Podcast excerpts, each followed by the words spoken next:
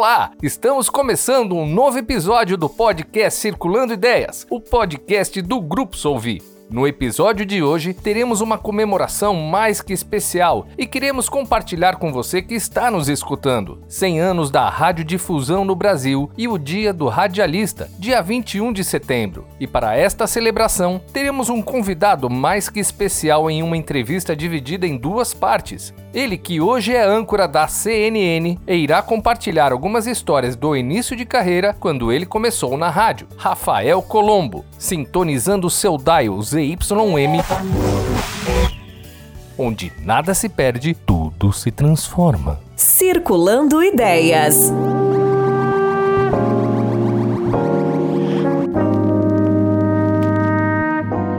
mesmo dia em que o Brasil comemorava os 100 anos da proclamação da independência do país, os brasileiros ganharam o que seria até então o mais revolucionário equipamento de comunicação de massa, o rádio. Foi em 7 de setembro de 1922, há 100 anos, que uma antena receptora no Morro do Corcovado, no Rio de Janeiro, transmitiu o discurso do então presidente da República, Epitácio Pessoa. A transmissão ocorreu durante uma feira internacional na cidade e foi apresentada por um grupo de empresários americanos. Para celebrar esses 100 anos da rádio no Brasil, a Rádio Mais Solvi, em parceria com o Circulando Ideias, traz esta entrevista de quem viveu por anos a rotina de falar diariamente em uma rádio aqui em São Paulo.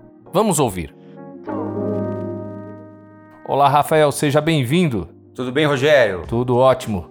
Uh, antes de começarmos, queremos saber um pouco mais quem é o Rafael Colombo e como se iniciou sua carreira em uma rádio.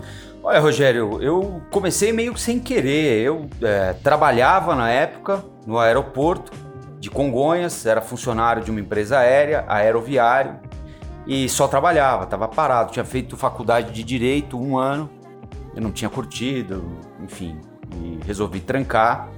E aí fiquei só trabalhando.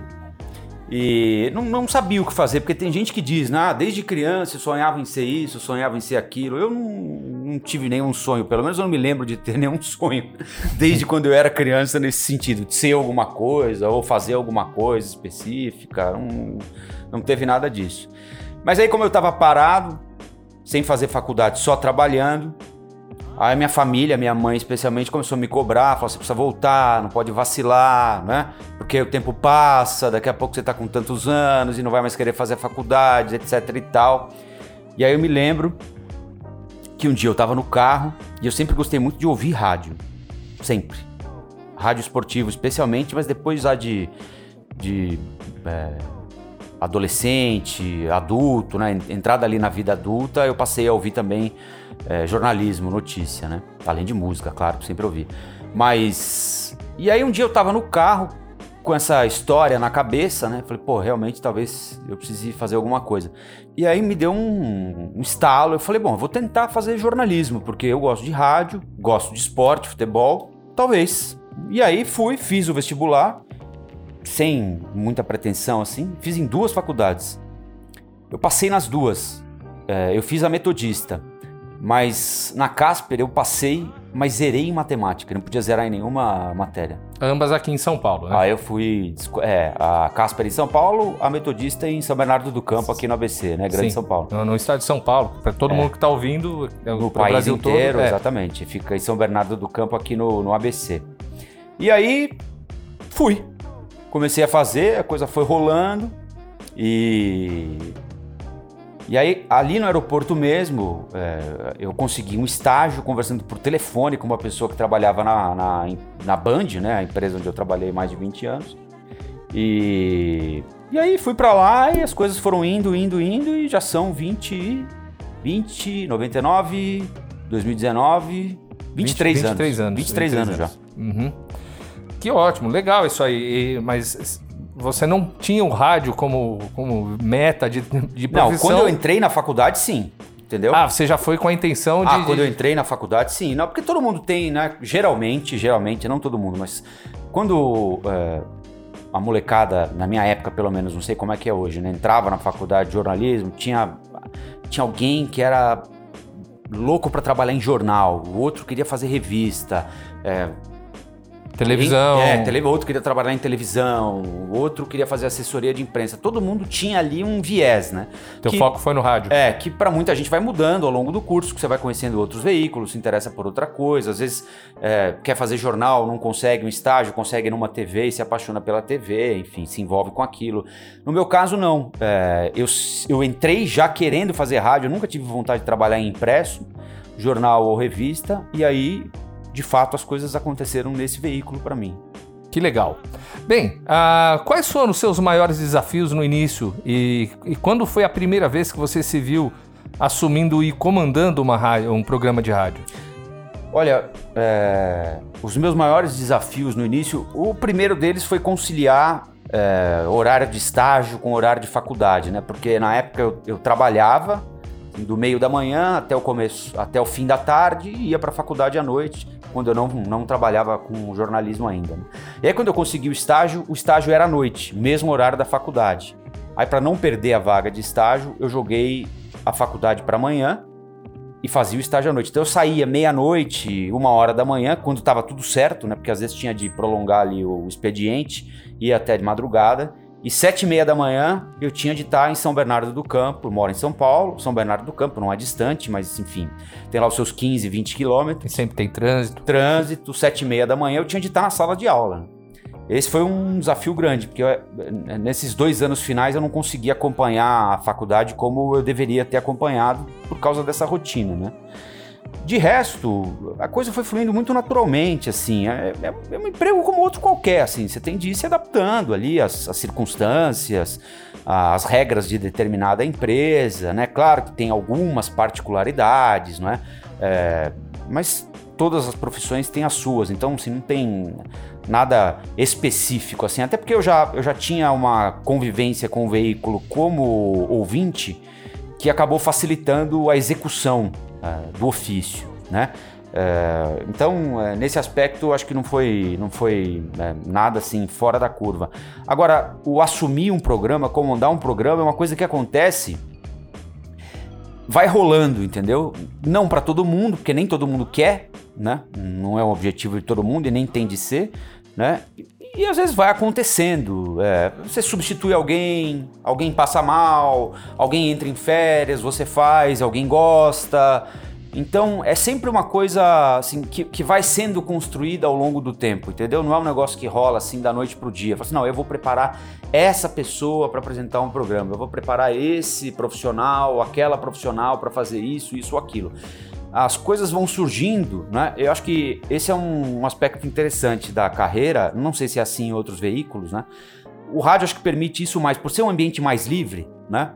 Uma coisa um pouco mais solta, mais conversada ele permite mais, entendeu? Então uma pessoa pode chegar, pode se, se é, descobrir uma coisa, de repente ela é, entende que aquilo ali não era o caminho que ela queria adotar para a vida dela e aposta em uma outra coisa. Então pode ser um redator, pode ser um editor, pode ser um produtor, pode ser chefia, pode ser repórter, pode ser checador, pode ser apresentador, Sim. correspondente internacional, enfim. Então tem um mundo é um que se abre, de, entendeu? De Exato. E aí cada um vai, vai percorrendo um, um caminho meio que a partir do acaso, né? a afinidade vai te levando também para determinado canto, e, e aí quando você vê, já foi. Já foi. Não te deu nenhum frio na barriga a primeira vez? Ah, assim? não, sim. Isso aí não tem como, né? É, quando você vai entrar no ar pela primeira vez. A vontade que... de gaguejar? Ah, sim, não, dá. É, o... Você tem medo de tudo, né? É um medo, como medo, né? Medo de qualquer coisa é algo irracional, é difícil trazer para o concreto aquilo que você está sentindo naquele momento. Então, você está é, naquela época, né? Hoje em dia já não é mais assim. É, é, eventualmente é assim, né? Mas naquela época a gente entrava no ar pelo telefone, né? Era uma ligação telefônica. É, hoje em dia a qualidade do som melhorou muito, né? mas eu lembro que quando eles é, colocavam a gente na escuta, né? Que é eles te, te, você liga para a rádio, eles te plugam, você fica ouvindo a transmissão da rádio esperando o apresentador te chamar no lugar onde você estiver, uhum. né? É, aquela foi uma sensação aflitiva nas primeiras vezes para mim, assim, sabe? É, é, é, aquele medo irracional que não faz nenhum sentido, mas você fala, bom, se me chamarem e se eu não conseguir falar? E se eu tiver vontade de tossir? E se uhum. eu engasgar? E se eu esquecer o que eu vou dizer? É claro que nas primeiras vezes você escreve sim, tudo, sim. Né, e tudo mais. Mas enfim, mil medos passam pela cabeça. Eu, eu, eu perguntei isso, eu conheço uma, até particularmente, o que, que dava mais medo? Entrar numa casquinha de um, de um helicóptero com o tempo fechado ou entrar? Foi, foi meio essa comparação é, que eu quis fazer. É, é, olha, tudo dá medo, né? Mas é, eu, particularmente, nunca tive medo de voar. Né? Agora, é claro que tem situações é, que são. Né, pouco mais tensas, digamos assim, né? Eu fiz trânsito é, em, em, com helicóptero em São Paulo, né? Na época que ainda era necessário isso, uhum. hoje em dia não faz o menor sentido. Mas, Exato, né? Mas até, sei lá, quantos anos? 10, 15 anos mais ou menos? É, acho que é isso. A, a gente ainda se informava pelo rádio de como o trânsito estava em determinado lugar. E em São Paulo, uma cidade com trânsito caótico, em determinado momento, ali nos anos 80, final dos anos 80, começo dos anos 90, acho que mais começo dos 90, as rádios descobriram o helicóptero. Uhum. Virou um negócio charmoso, né? Pô, tem um repórter sobrevoando a cidade, olhando tudo lá de cima. Ah, e era uma bela ferramenta também, né, Sim, né? Pra, pra... claro. Né? Se, se locomovia rapidamente, além de ser um negócio charmoso. Né? Uhum. Assim, ó, tem um cara aqui, lá em cima, olhando tudo que você precisa saber aqui uhum. embaixo, né? E, e, a gente voava num Robson 22, que é aquele helicóptero, o menorzinho deles, aquele que tem só dois lugares. Então é um para o piloto e um para o passageiro. Eu, e, e tem um, não sei se é, muita gente sabe disso, eu não sabia, por exemplo. É, nesse helicóptero, a, a, embaixo do banco do, do passageiro tem uma bateria. E a bateria tem um determinado peso, e não é um peso qualquer. Então, o, o passageiro que vai embarcar, ele não pode ir além de um determinado peso, porque você tem que somar o peso do passageiro Sim. com a bateria. Sim, tem que ser balanceado o helicóptero. Exatamente. Então, como eu era na época um dos repórteres mais baixos e consequentemente mais magros, a soma do meu peso com a bateria favorecia o meu embarque no helicóptero. Mas no final das contas acabou sendo uma baita experiência, assim, sim, era muito sim. gostoso. Eu, eu conheço gente que passou por perrengues tenebrosos, assim, terríveis. Comigo, felizmente, nunca aconteceu nada muito grave, assim, nada que, que mereça registro, um susto ou outro, mas aí faz parte. E era muito legal, assim, olha, poucas coisas são tão legais quanto você é, sobrevoar uma cidade como São Paulo de helicóptero num fim de tarde de calor, sabe, aquele pôr do sol bonito, é, a Serra do Mar que liga São Paulo com o litoral aqui, né, o Planalto. bem legal mesmo. Com o litoral. Então, eu achava um barato, assim, ver as coisas lá de cima. Não sei se hoje eu encararia, acho que talvez hoje eu tivesse mais medo do que eu tinha na época, porque acontece é isso. É a idade, né? né? Você vai ficando. Legal, Rafael. Bem, são 100 anos da trajetória da radiodifusão e é algo incrível para se comemorar. Você pode lembrar conosco alguns fatos ou curiosidades que as pessoas não sabem sobre a rádio? Uh, olha, o primeiro, o primeiro aspecto, muita gente pergunta assim, bom, mas é, o que vocês falam? Vocês leem? é ensaiado? Vocês pensam antes, assim? Eu acho que, é claro, cada caso é um caso. Tem gente que se sente mais segura entrando com um roteiro, com, com alguma coisa escrita e tudo mais.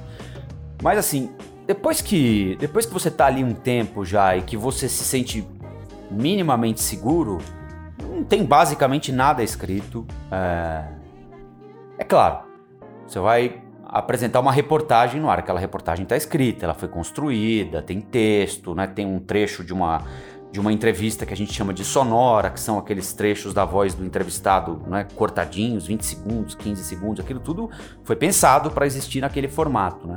Agora, essa, essa conversa que existe, né? É, troca de ideia, debate, discussão sobre determinado assunto, entrevista. É claro que você se prepara para uma entrevista, mas a gente se prepara para uma entrevista tendo informação do entrevistado ou sobre o assunto que o entrevistado vai abordar, entendeu? Porque a entrevista está viva, né? É, pode acontecer qualquer coisa na entrevista, surgir um assunto mais interessante do que aquele que você pensou previamente. Então, é, isso é, eu acho muito interessante, porque as pessoas têm muito, muita curiosidade para saber como é feito. E, de fato, é feito, é, embora a tecnologia hoje seja de ponta, né? É, moderna, permita falar de qualquer lugar com uma Acessível. qualidade de som absurda, né? Por isso que eu falei que no passado os repórteres entravam no ar com som de telefone mesmo, né? Aquele som. Né? Tinha estática. É, se voltar, eu não peguei essa fase por pouco ainda, mas se voltar, era ficha no orelhão. Uhum. Entendeu? É, os caras, antes de sair pra rua para fazer reportagem, pegavam com a chefia um gravador, a pauta e uma cartela com 10 fichas. Porque Uhum. eles tinham de arrumar um orelhão e entrar no ar. né? Hoje em dia, então, do ponto de vista tecnológico, o avanço é absurdo e acontece como qualquer outra mídia. Muda toda hora. Toda hora aparece alguma coisa nova. Tanto é que hoje em dia, eu até acho, talvez seja um pouco de, de novo a idade, de saudosismo da minha parte. Mas eu acho até que perde um pouquinho do tempero, porque fica parecendo que tá todo mundo no mesmo lugar. E não tá todo mundo no mesmo lugar, né? Você Interessante isso. tem alguém tá que tá no estúdio e tem um cara que tá numa avenida absolutamente lotada, tá acompanhando um candidato a presidente, tá na porta de um estádio de Uhum. futebol. E no final das contas, o som é esse aqui que a gente tá ouvindo, um som limpo, Uhum. perfeito, né? É, e às vezes o, a sujeira do som ela é parte do cenário A também. poluição Nem faz o sempre, cenário, é. Exatamente, Legal, nem legal sempre, mas a isso. poluição faz o cenário. E isso mudou muito também, não é? Enfim, eu nem lembro porque eu cheguei aqui é, nessa história. Não, mas... se você tem algum fato, alguma curiosidade, eu vou dar um fato meu. É. A questão, acho que de uns 10 ou mais, uns 15 anos, eu fui no casamento de um, de um, de um amigo meu que era radialista. E, e nesse casamento tinha vários outros radialistas, cara. E o mais interessante era ver a cara dessas pessoas que eu só ouvia a voz, Sim. entendeu? E eu achava que eram todos muito mais Mas velhos. você sabe que isso eram também ficou todo- pra trás. E eram todos jovens, É, cara. sim, mas isso também ficou pra trás. Porque hoje em dia, todas as rádios, isso já antes da pandemia, mas é claro que a pandemia intensificou muito. Todas elas transmitem programas no YouTube ou em qualquer outra É plataforma verdade. de vídeo, Isso é entendeu? verdade. entrevista, não se faz mais entrevista por telefone, né? Uhum. Você pergunta pro entrevistado qual o seu endereço em Uhum. determinado aplicativo, porque a gente vai te ligar. Então tudo é imagem, tudo é imagem.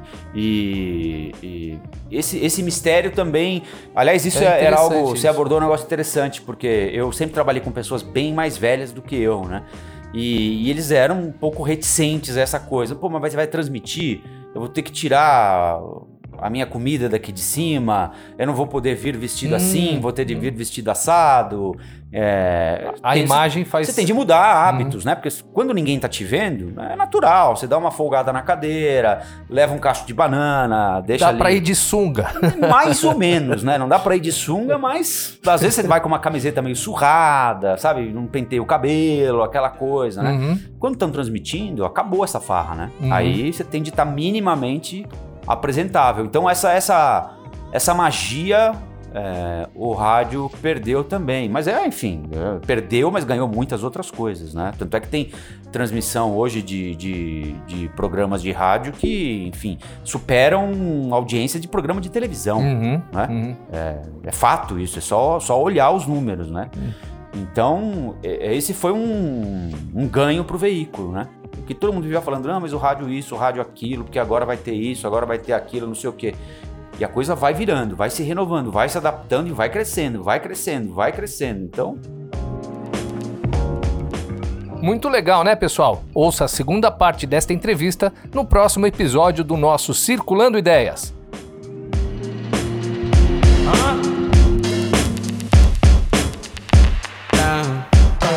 Circulando Ideias.